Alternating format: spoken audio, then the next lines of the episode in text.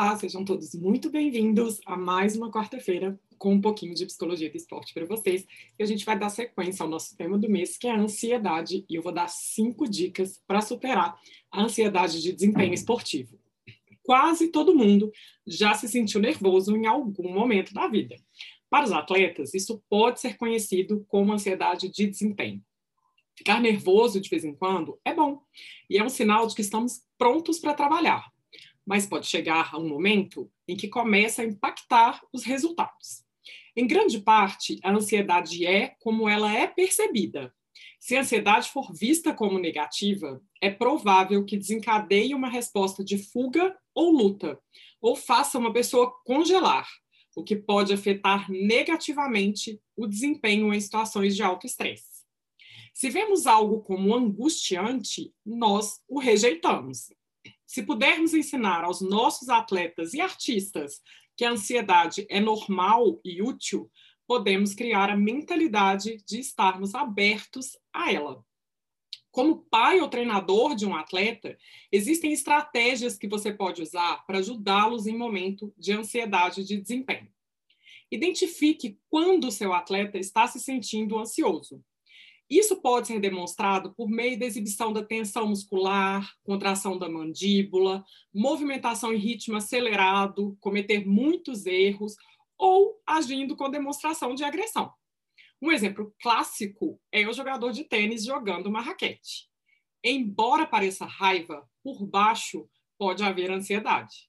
Qualquer comportamento que pareça fora do lugar é uma oportunidade de verificar e perguntar aos atletas como eles estão se sentindo. Pensamentos que quase sempre estão ligados à ansiedade de desempenho giram em torno da ideia de ser incapaz de fazer algo ou a ideia de inferioridade. Reconheça e normalize os sentimentos de ansiedade. Ter ansiedade em situações de alto estresse é uma parte normal da vida. Deixe seu filho saber que está tudo bem se sentir ansioso isso pode ajudar muito na redução do nervosismo. O conceito de frio na barriga é uma forma comum de se falar sobre isso. Faça um plano de jogo. A concentração é uma das primeiras coisas a desaparecer quando alguém está sob pressão.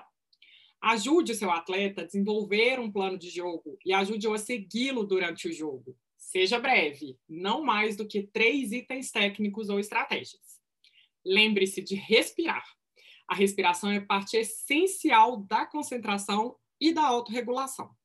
Lembre seu atleta de respirar e encontrar um foco quando os nervos começarem a aparecer. Se mantenha positivo. Um bom feedback sempre ajuda. Reforçar o que deu certo durante uma competição pode ajudar a aumentar a autoestima e diminuir os pensamentos negativos que podem contribuir para a ansiedade faça comentários construtivos sobre o que pode ser melhorado da próxima vez. Não é função dos pais ou treinadores atuar como terapeuta para um atleta que possa estar lutando contra a ansiedade. Mas é importante reconhecer os sinais e ajudar a obter ajuda quando necessário. Se os episódios de ansiedade são mais do que únicos e acontecem regularmente durante a temporada ou em períodos de estresse, com jogos ou encontros específicos, pode ser hora de procurar a ajuda de um psicólogo profissional.